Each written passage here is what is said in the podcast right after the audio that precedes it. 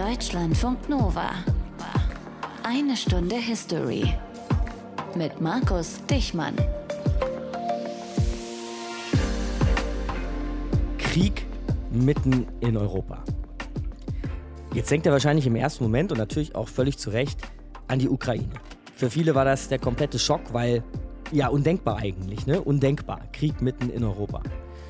Kann man auch gut verstehen, diesen Schock, finde ich, aber mit Blick auf Europa müssen wir uns doch eigentlich eingestehen, dass Krieg hier gar nicht so undenkbar ist.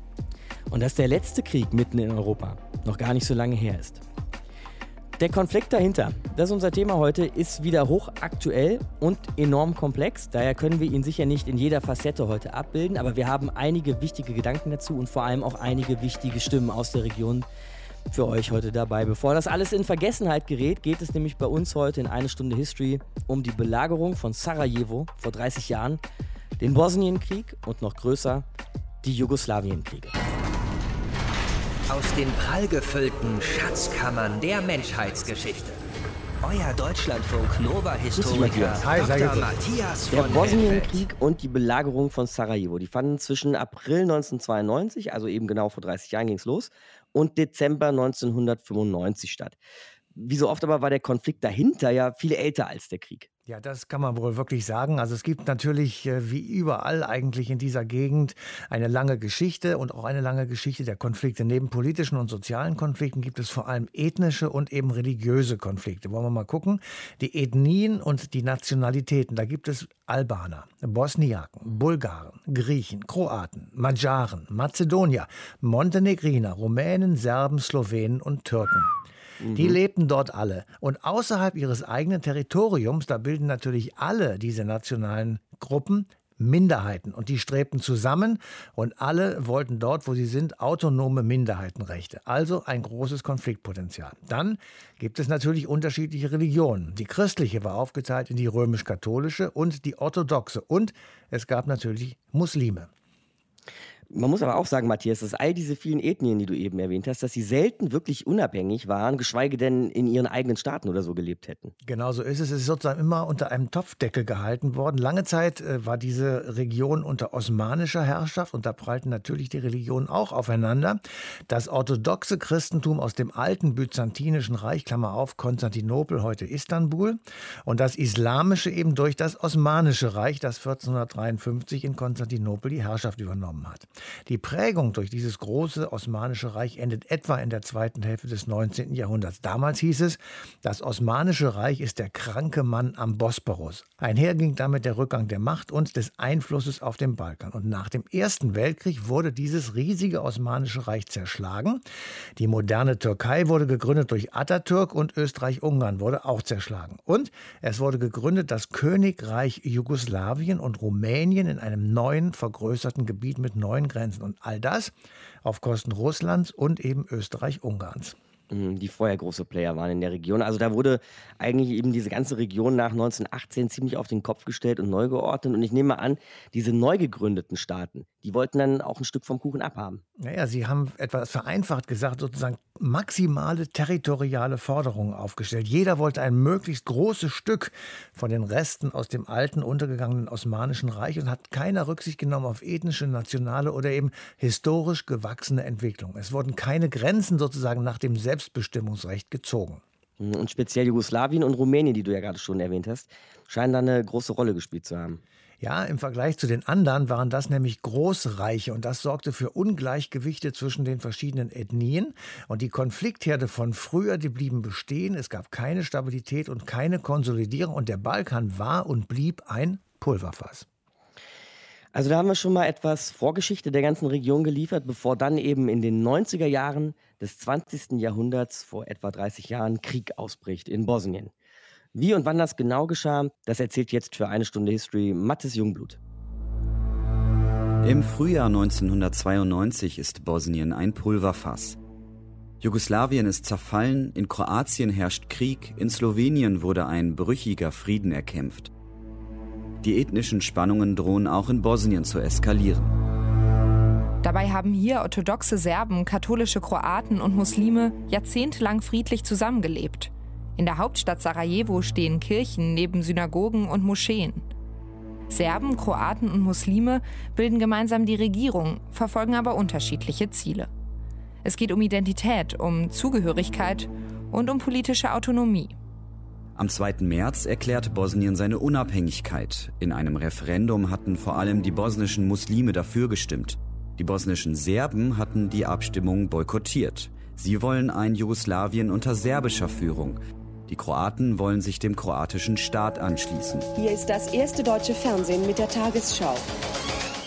Präsident Izetbegovic ist Muslim, hat sich für die Unabhängigkeit eingesetzt. Jetzt drängt er auf die internationale Anerkennung des neuen Staates Bosnien. Während der Beratungen über die Anerkennung Bosniens eskalierte der Konflikt der verfeindeten Volksgruppen in der Hauptstadt Sarajevo. Seit dem frühen Morgen strömten Zehntausende auf den Platz vor dem Parlamentsgebäude, das seit gestern Abend von Demonstranten besetzt ist. Es ist der 5. April 1992. Seit der Unabhängigkeitserklärung steigen die Spannungen zwischen den Gruppen. In diesen Tagen berät die internationale Gemeinschaft, ob sie Bosnien-Herzegowina anerkennen soll. Plötzlich fallen Schüsse aus einem Hotel am Rande des Platzes, das dem Serbenführer Karadzic als Hauptquartier dient. Die Menge gerät in Panik. Polizisten stürmen das Gebäude und nehmen mehrere serbische Extremisten fest, die vom Dach des Hotels in die Menge geschossen haben. Sarajevo liegt in einem Talkessel. Rund um die bosnische Hauptstadt sind Berge. Serbische Truppen hatten dort im Frühjahr Artilleriegeschütze und Panzer aufgestellt. Nach den Schüssen auf der Demo brechen überall in der Stadt Gefechte aus.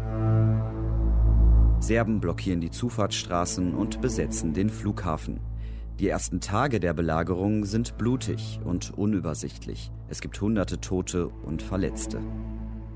Aus den umliegenden Bergen feuern serbische Milizen oder Bundesarmee in die tiefer gelegene Stadt. Rauchschwaden der Detonationen hängen über den Moscheen. Zivilisten haben sich bewaffnet. Es sind Kroaten und Moslems. Sie wollen ihre eigenen Leute vor Übergriffen der Serben schützen. Die Menschen in Sarajevo haben es in ihren Kalendern und Tagebüchern so notiert. Am 2. Mai 1992 verließ der letzte Eisenbahnzug die bosnische Hauptstadt. Er kam nie mehr zurück. Die Serben hatten die Bahnlinie unterbrochen. Damit war die letzte Verbindung in die Außenwelt abgeschnitten. Keiner kommt mehr rein, keiner kommt mehr raus. In der Stadt mangelt es an allem. Medikamente, Lebensmittel, Kleidung und Wasser. In Sarajevo selbst ist nichts mehr geblieben von der ehemaligen Schönheit. Zerstörte, verbrannte Häuser, von Artilleriegeschossen aufgerissene Straßen, Wasser und Elektrizität unterbrochen. Da und dort sind auch die Abwasserleitungen zerstört. Fäkalien fließen über die Straße. Als die Serben im Juli 1992 den Flughafen an UNO-Truppen übergeben, kommen Hilfslieferungen per Luftbrücke. Damit ist zumindest die minimale Grundversorgung gesichert. Doch die Gewalt kann die UNO nicht verhindern. Über ein Jahr gibt es fast täglich Gefechte, ab und zu unterbrochen von Waffenstillständen. Im Schnitt schlagen täglich über 300 Granaten in Sarajevo ein. Die Angreifer nehmen auch auf Zivilisten keine Rücksicht. Im August 1995 beginnt die NATO mit Luftschlägen gegen die serbischen Stellungen. Es ist der Anfang vom Ende der Belagerung. Die Luftschläge zwingen die Serben an den Verhandlungstisch. Guten Abend, meine Damen und Herren. Nach fast vier Jahren Krieg ist in Bosnien der Frieden greifbar. Die Präsidenten von Kroatien, Bosnien-Herzegowina und Serbien verständigten sich im amerikanischen Dayton auf ein umfassendes Abkommen. Drei Wochen hartes Ringen war der Einigung vorausgegangen. Noch in der Nacht hatte sich US-Präsident Clinton telefonisch eingeschaltet. Am 29. Februar 1996 ziehen die letzten serbischen Truppen vor Sarajevo ab. Damit endet die längste Belagerung des 20. Jahrhunderts. Am Ende sind fast 11.000 Menschen gestorben.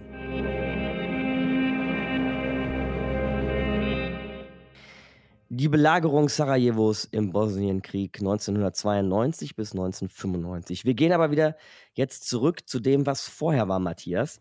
Denn Bosnien war lange, lange Teil anderer Staaten. Zum Beispiel eben nach dem Ersten Weltkrieg, da waren wir ja vorhin, gehörte es zum Königreich der Serben, Kroaten und Slowenen. Aber auch das war kein stabiler Staat. Das kann man wirklich sagen, das war keine stabile Konstruktion, denn darin enthalten waren vorher unabhängige Staaten wie eben Serbien, Montenegro, Kroatien, Slawonien, Bosnien und Herzegowina. Ein Serbe war König und die Teilstaaten wollten, wie immer kann man eigentlich sagen, Autonomie. Serbische Nationalisten, die gab es damals auch schon, die wollten die Führung und ein Groß-Serbien.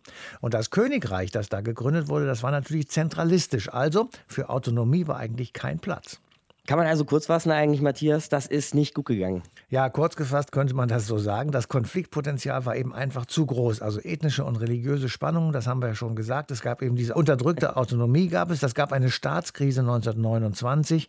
König Alexander I. machte Diktatur und setzte die Verfassung außer Kraft. Und nun wurde das alles umbenannt in das Königreich Jugoslawien. Und das aber war eben der Ausdruck eines Zentralstaates, der alle innenpolitischen Differenzen überdeckte. Jugoslawien, das ist ja so ein Name, den hören wir heute jetzt nicht zum ersten Mal und war eben auch der große Staat nach dem Zweiten Weltkrieg, wenn dann auch kein Königreich mehr, unter Führung des weltberühmten Tito. Ja, das kann man wohl sagen. Tito war Partisanenkämpfer gegen die deutschen Besatzer während des Zweiten Weltkriegs.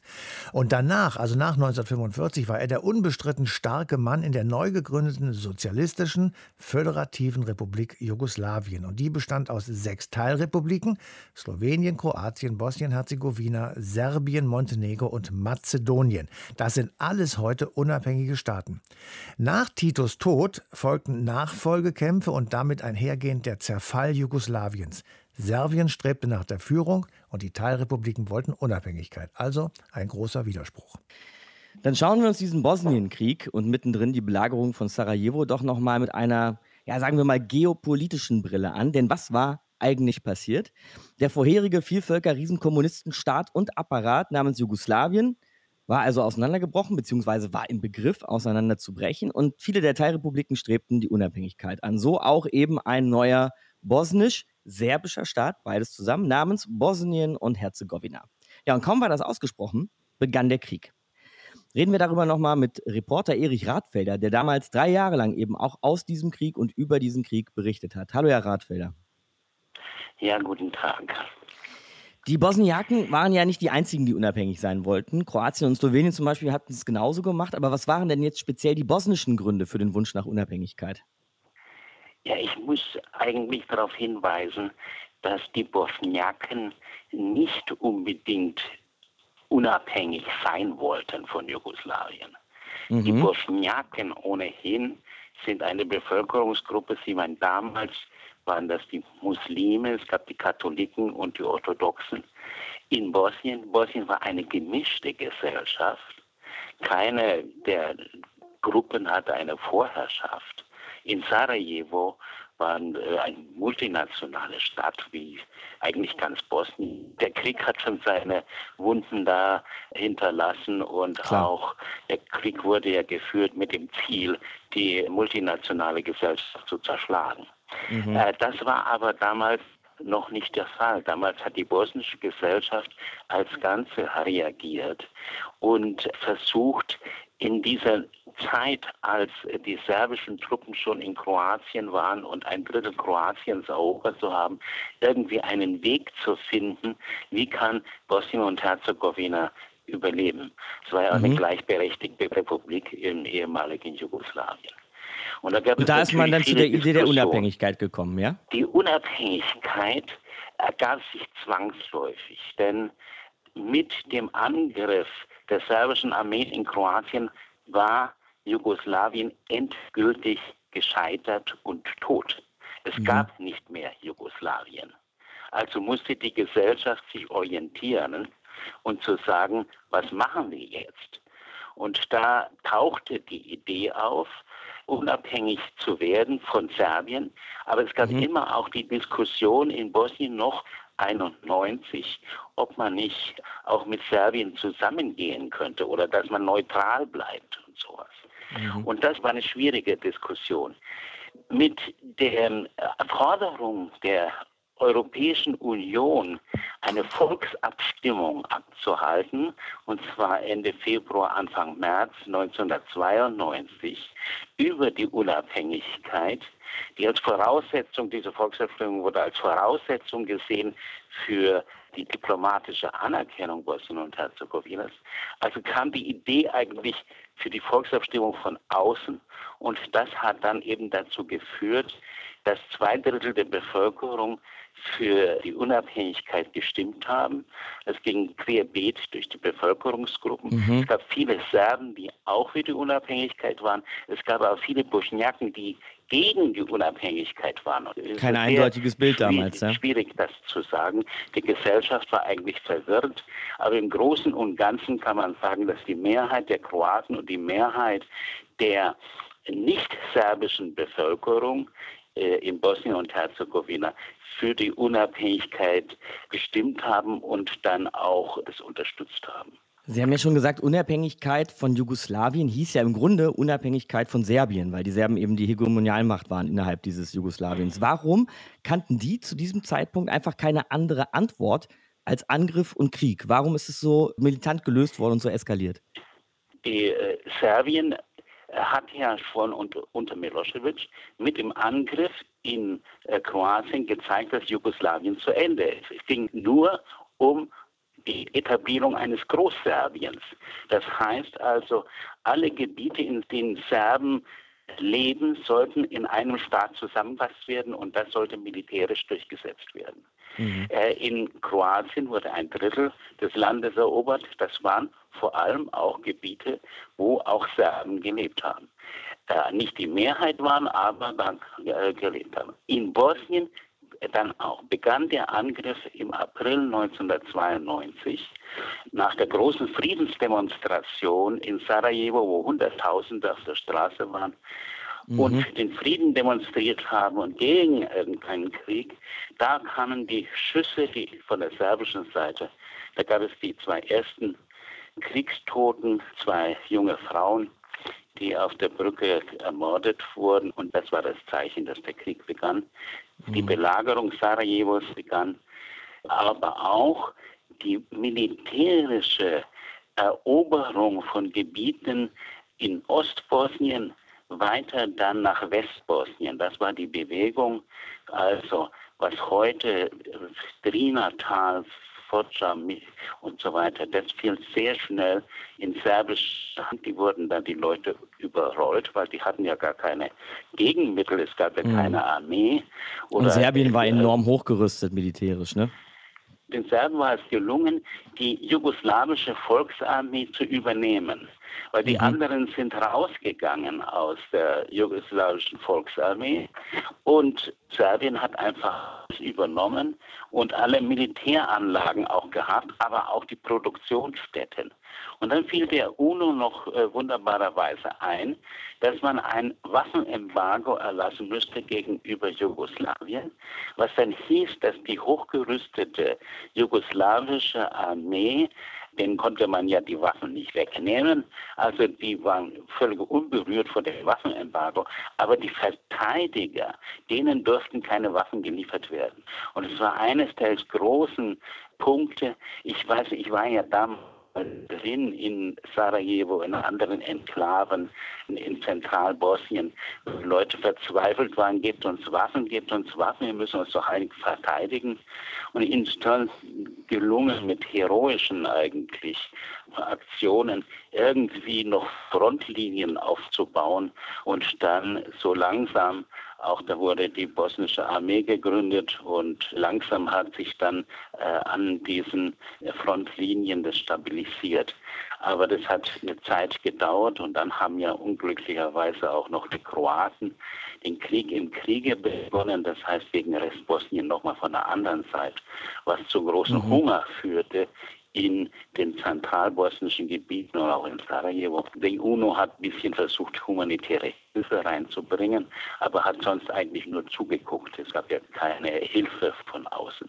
Dass dann Waffen durchkamen, hat damit zu tun, dass sowohl von der kroatischen Seite Waffen durchgelassen wurden mit großem Entgelt sozusagen, also durch Korruption, und dass Serben Waffen an Kriegsgegner sozusagen äh, verkauft haben. Reporter Erich Radfelder über den Beginn des Bosnienkriegs und die Belagerung von Sarajevo. Danke fürs Gespräch, Herr Radfelder. Ja. Danke auch. Could we have stopped Sarajevo? Hätten wir Sarajevo, die Belagerung von Sarajevo 1992, hätten wir das verhindern oder zumindest beenden können? Das ist eine Songzeile von der Band, die ich manchmal ganz gerne höre. State Radio heißen die und die fragen sich eben in einem Song, hätten wir das verhindern können? Und wer ist gemeint mit wir? Ja, damit ist natürlich der reiche, mächtige, globale Westen gemeint, von den USA bis zu uns nach Europa. Tja, gute Frage, oder? Hätten wir das gekonnt? Ist das überhaupt die richtige Frage? Welche Rolle spielt der Westen beim Zerfall Jugoslawiens? Mit all diesen Fragen hat sich der Politikwissenschaftler Hajo Funke auseinandergesetzt und sein Buch dazu trägt den sehr passenden Namen Unter unseren Augen. Hallo, Herr Funke. Hallo. Fangen wir vielleicht chronologisch vorne an, beim Kriegsausbruch 92. Wie hat der Westen da reagiert? Der Westen hat schon 91 reagiert mit Drohungen, mit Sanktionen gegenüber den Resten Gesamtjugoslawiens unter der Dominanz der Serben, weil die Serben eine de facto Vorherrschaft hatten und dagegen waren, dass sich die einzelnen nationalen Republiken von Gesamtjugoslawien befreien. Aber das hat nichts gebracht, um es kurz zu sagen. Mhm. Die Waffenstillstände, die verabredet worden sind, haben, die, haben nicht gehalten. Und es gab dann schon die großen militärischen Auseinandersetzungen gegenüber dem gerade gebildeten Staat äh, Kroatien, siehe Dubrovnik, siehe Vukovar, da gab es schon hunderte Tote, die Zerstörung der Städte. Und der Westen, die UNO, die EU hat moderiert, hat Friedenskonferenzen veranstaltet und de facto ohne Ergebnis. Das mhm. war 91. 92 äh, wuchsen dann die Kämpfe an und dann kam es zur Belagerung von Sarajevo, die Sie erwähnt haben. Dann kam es zu äh, ganz ungeheuer massakerähnlichen Angriffen von extremen Serben auf muslimische Bosnier in Zvornik, im Jelina, an vielen Orten. Und da hätte der Westen, hätten die verschiedenen westlichen Formationen, Organisationen intervenieren müssen. Das haben sie nicht gemacht. Mhm. Wenn man mal ein bisschen querliest, ein bisschen einsteigt ins Thema, findet man aber schon, dass die NATO dann so eine Art Flugverbotszone durchsetzen sollte und das auch getan hat. Im Laufe des Krieges dann auch vereinzelt serbische Stützpunkte bombardiert hat. Aber wenn ich Sie richtig verstehe, Herr Funke, war das alles nichts. Nein, die Entscheidung fiel on the ground, wie man so schön sagt. Die extremen Serben äh, hatten ihre Formation zum Teil noch aus den Resten der jugoslawischen Volksarmee und haben gemacht, was sie wollten. Wir sind von Ort zu Ort, von äh, Wohnung zu Wohnung, äh, von Nachbar zu Nachbar gegangen und haben massakriert. Es war ideologisch vorbereitet. Die Muslime sind gefährlich, sie äh, stören unsere neue nationale Befreiung als Serben und dergleichen, so ähnlich wie das vorher die Slowenen gemacht haben und äh, auch die Kroaten, sodass es dann auch zwischen den Serben bzw. Den, den alten Jugoslawen und den Slowenen Kämpfe gegeben hat und dann eben stärker zwischen Serben und Kroaten. Und schließlich haben sich Kroaten und Serben unter deren jeweiliger Führung geeinigt, sich an den muslimischen Bosniern, an Bosnien-Herzegowina schadlos zu halten. Und da hilft kein gelegentliches Flugverbot. Das hat bestimmt den einen oder anderen brutalen Überfall per Bomben behindert, aber nicht die Dynamik dieses exzessnationalistischen Kriegs. Ich denke, da müssen wir heute auch mal, Herr Funke, auf Srebrenica zu sprechen kommen. Ähm, zu Srebrenica haben wir schon mal eine eigene Ausgabe gemacht. Das größte Kriegsverbrechen im Bosnienkrieg. Ein Massenmord, ein Völkermord genauer an tausenden Bosniaken durch die serbischen Truppen. Größtes Kriegsverbrechen in Europa nach dem Zweiten Weltkrieg. Und das jetzt kommt in einer UN-Schutzzone. Also da waren UNO-Truppen stationiert, soweit ich weiß, Niederländer. Wie ja. konnte das passieren? Die Niederländer haben, um gleich mit dem schärfsten zu beginnen, nicht die wesentliche Schuld an diesem Kriegsverbrechen. Das waren natürlich die serbischen Truppen unter Mladic und unter der Anleitung von Milosevic. Mhm. Aber die Holländer, die holländischen Einheiten, in die die sicheren Hafen, Safe Haven von Srebrenica zu schützen hatten, haben dringlich gebeten darum, dass sie Flugunterstützung bekommen. Und in solchen Fällen hätte sie gewährt werden müssen. Es ist dann äh, gewissermaßen im Juli vor dem Einmarsch äh, der Mladic-Truppen in die kleine Stadt im Tal Srebrenica auch versucht worden. Und man hat es behindert. Es ist sehr genau rekonstruierbar geworden, wie diese Behinderung aussah. Und sie hing zusammen mit den jeweiligen UN-Oberen, aber auch den hinter dieser UN-Friedensmission stehenden, Blauhimmel-Mission stehenden Kräften. Und das war vor allem Frankreich.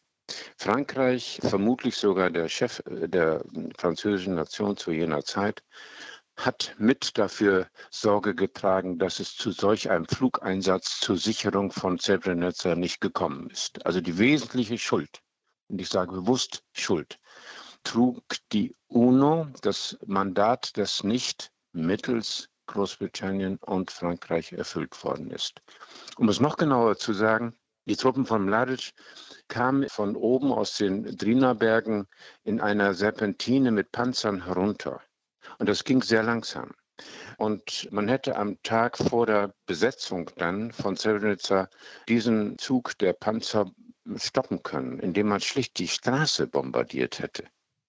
Und man hat es so lange verzögert, und zwar bewusst verzögert, dass es zu spät war. Und den Rest kennen Sie, nämlich mhm. äh, ein genozidaler Mord an 8000 vor allem männlichen Bosnien, muslimischen Bosnien, in einer überfüllten Stadt. Da haben sich wegen des sicheren Hafens mindestens so viele zurückgezogen, wie diese Stadt Einwohner hatte. Es waren etwa nach meiner Erinnerung äh, über 30.000. Und 8.000 davon hat man dann abtransportiert in Bussen und an den äh, Rändern der Straßen nach in Richtung Westen schlicht massakriert. Und das ist dann ja durch das UN-Verbrechertribunal auch aufgedeckt worden und bestraft worden. Ich nehme jetzt nochmal diese Frage vom Anfang. Could we have stopped Sarajevo? Und den Sie vielleicht auch auf Srebrenica und die anderen Massaker aus im Bosnienkrieg. Hätten wir das verhindern können? Wir, der Westen. Herr Funke, wenn ich Ihnen so zuhöre, dann fällt Ihr Urteil zu eben dem Westen, seiner Rolle im Bosnienkrieg, ziemlich übel aus. Ja, man hätte es verhindern können.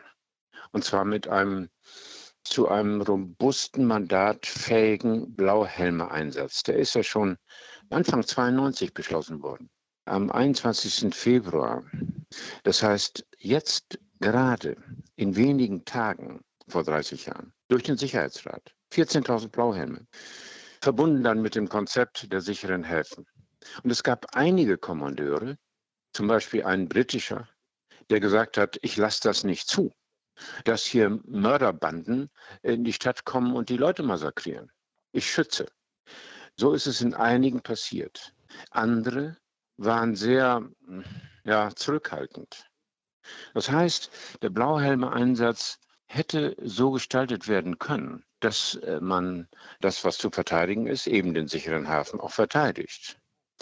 Insgesamt war es aber ein Mangel an politischen Willen, auch der UN, zu sagen, okay, ihr dürft, ihr sollt, wir verstärken, wir verschärfen im Sicherheitsrat oder über die jeweiligen äh, Teilinstitutionen des gesamten Einsatzes die Abwehr gegen die Eindringlinge bzw. die Mörderbanden äh, im Umkreis von Milosevic äh, oder auch den extremen Kroaten. Nein, das wäre möglich gewesen. Aber es hätte einen anderen politischen Willen bedeutet, der damals nicht ausgeprägt war, nämlich bei extremen, mörderischem Nationalismus, bei genozidaler Gefahr entschieden zu handeln. Und damals war die Idee, jetzt ist äh, die Welt frei vom Kommunismus und äh, das Ende der Geschichte und äh, alles wird gut, so ungefähr, etwas naiv. Und das war aber nicht der Fall, sondern es wurde genutzt. Es war eine Phase extremen, sagen wir, Ressentiment-Nationalismus. Und da liegt die Gewalt ganz nahe und sie wurde ausgeübt. Das Bewusstsein dessen, dass wir in einer nationalistischen Entfesselung waren nach dem Ende des Kalten Kriegs, war damals nicht gegeben. Auch in Deutschland nicht. Man hat geglaubt, man kriegt das durch ja, Verhandlungen, durch kluge Diplomatie, auch Hans-Dietrich Genscher bei der Anerkennung von Kroatien 91 hin. Man hat Bosnien-Herzegowina anerkannt, ohne dafür zu sorgen, dass diese Anerkennung auch funktioniert. Aber man wusste, sie funktioniert nicht. Die Kämpfe tobten schon. Nie wieder Genozid und nie wieder Krieg. Beides hätte in ein Konzept gegossen werden müssen. Dazu waren die Weltgemeinschaft damals offenkundig von ihren politischen Willenserklärungen her nicht in der Lage.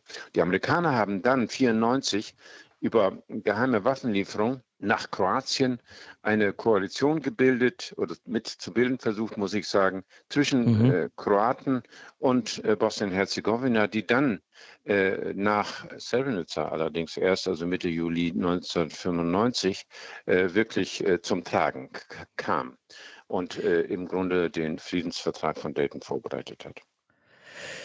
Deshalb heißt das Buch von Hajo Funke unter unseren Augen. Das haben wir jetzt sicherlich alle etwas besser verstanden. Danke fürs Gespräch, Hajo Funke.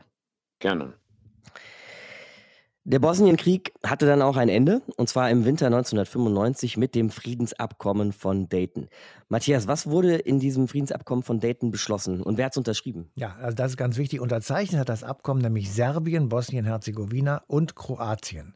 Damit wurde Bosnien-Herzegowina sozusagen unabhängig von Jugoslawien und Jugoslawien erkannte das Land an. Es wurde eine demokratische Verfassung beschlossen mit Marktwirtschaft und vor allem Freizügigkeit für die Menschen und es wurde verabredet, keine Gewalt mehr anzuwenden. Und tragfähiger Kompromiss? Naja, also man kann vielleicht aus der damaligen Sicht sagen, vielleicht, von heute betrachtet eher nein. Also US-Präsident war damals Bill Clinton und der hat die Teilnehmer dieser Konferenz schwer unter Druck gesetzt, indem er sie einfach drei Wochen lang ununterbrochen verhandeln hat lassen. Die hatten kaum Kontakt zur Außenwelt, man kann auch sagen, sie waren eingeschlossen und das galt vor allem für den Serbenchef Slobodan Milosevic. Für den war das nämlich sehr schwierig und das war dann auch die Hauptkritik an dem Abkommen von Dayton. Zwar wurde der Krieg damit wirklich beendet, aber es gab keine Neuordnung, die dann eben auch von allen genauso wirklich akzeptiert wurde.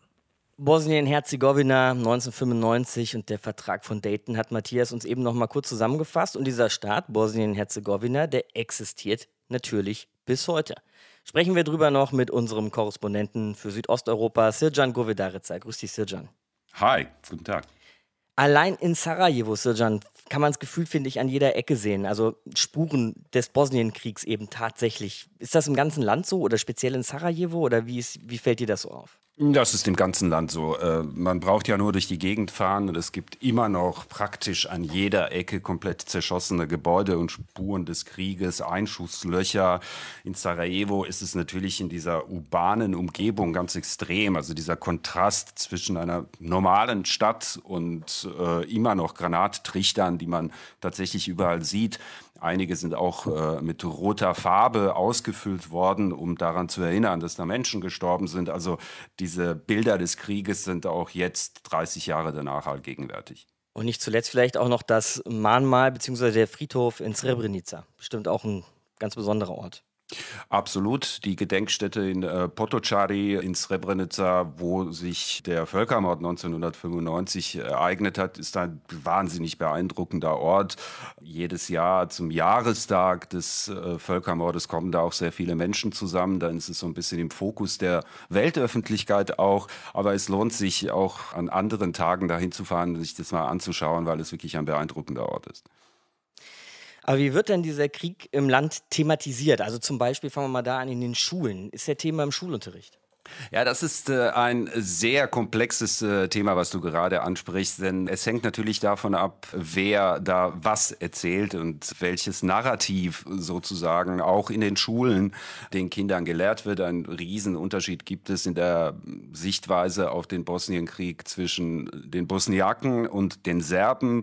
Die Bosniaken zum Beispiel haben es gar nicht so gerne, wenn in äh, deutschen Medien passiert es sehr häufig von einem Bürgerkrieg in Bosnien und Herzegowina gesprochen wird. Denn äh, sie sehen das als eine Aggression auf Bosnien und Herzegowina, weil sich Nachbarländer Serbien und Kroatien an diesem Krieg beteiligt haben.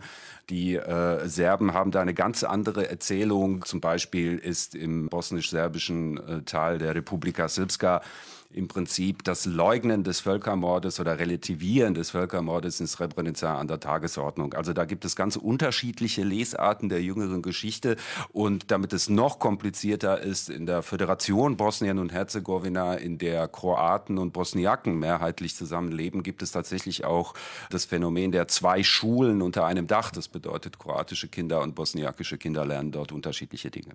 Wow. Jetzt hast du die Republika Srpska ja gerade schon angesprochen, Sirjan. Die kokettieren ja immer wieder doch auch sehr frech damit, sich abzuspalten von Bosnien-Herzegowina. Für wie realistisch hältst du das? Naja, das hört tatsächlich jetzt schon seit Jahren quasi so ein bisschen zu Folklore, dass aus der Republika Srpska heftig mit einer Abspaltung des Landes oder einem Anschluss an Serbien geflirtet wird.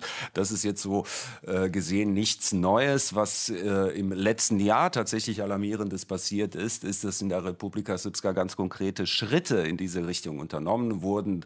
Die treibende Kraft dahinter ist Milorad Dodik. Das ist so ein bisschen der, hm, sagen wir mal, mächtigste bosnisch-serbische Politiker Politiker, ein Ultranationalist, der mit dieser Abspaltung tatsächlich seit Jahren auch liebäugelt. Und der hat jetzt durchgesetzt, dass im Parlament der Republika Srpska in der Stadt Banja Luka, das ist sowas wie das administrative Zentrum der Republika Srpska, einige Schritte abgestimmt werden, die in Richtung Abspaltung gedeutet werden können. Zum Beispiel der Rückzug der Republika Srpska aus dem gemeinsamen Steuersystem, aus der gemeinsamen Justiz und möglicherweise auch aus der gemeinsamen Armee, was äh, ganz besonders alarmierend wahrgenommen wird.